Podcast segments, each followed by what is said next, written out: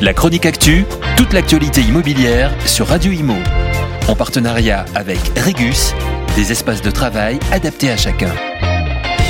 Une innovation va être proposée aux femmes victimes de violences conjugales. Pour les aider, ce sont des tiny houses, des petites maisons mobiles de 9 à 15 mètres carrés qui ne nécessitent pas de permis de construire. On les installe très facilement, on les dépose quelque part.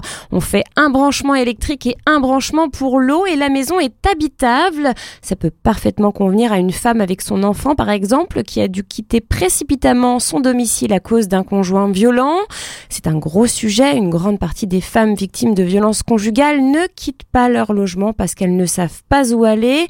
L'hôtel, ça coûte trop cher et les associations sont saturées. C'est donc une belle solution lancée par la société Urban Solidarité Investissement, une foncière qui aide les plus vulnérables et qui s'est aperçue que les violences conjugales sont la cause de 6 appels sur 10 passés au 115.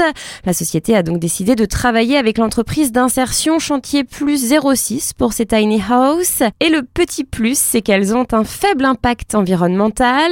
Elles sont construites à partir de matériaux recyclés issus des chantiers du BTP et elles sont également bien isolées grâce à des matériaux de récupération comme la laine de mouton ou encore des jeans recyclés.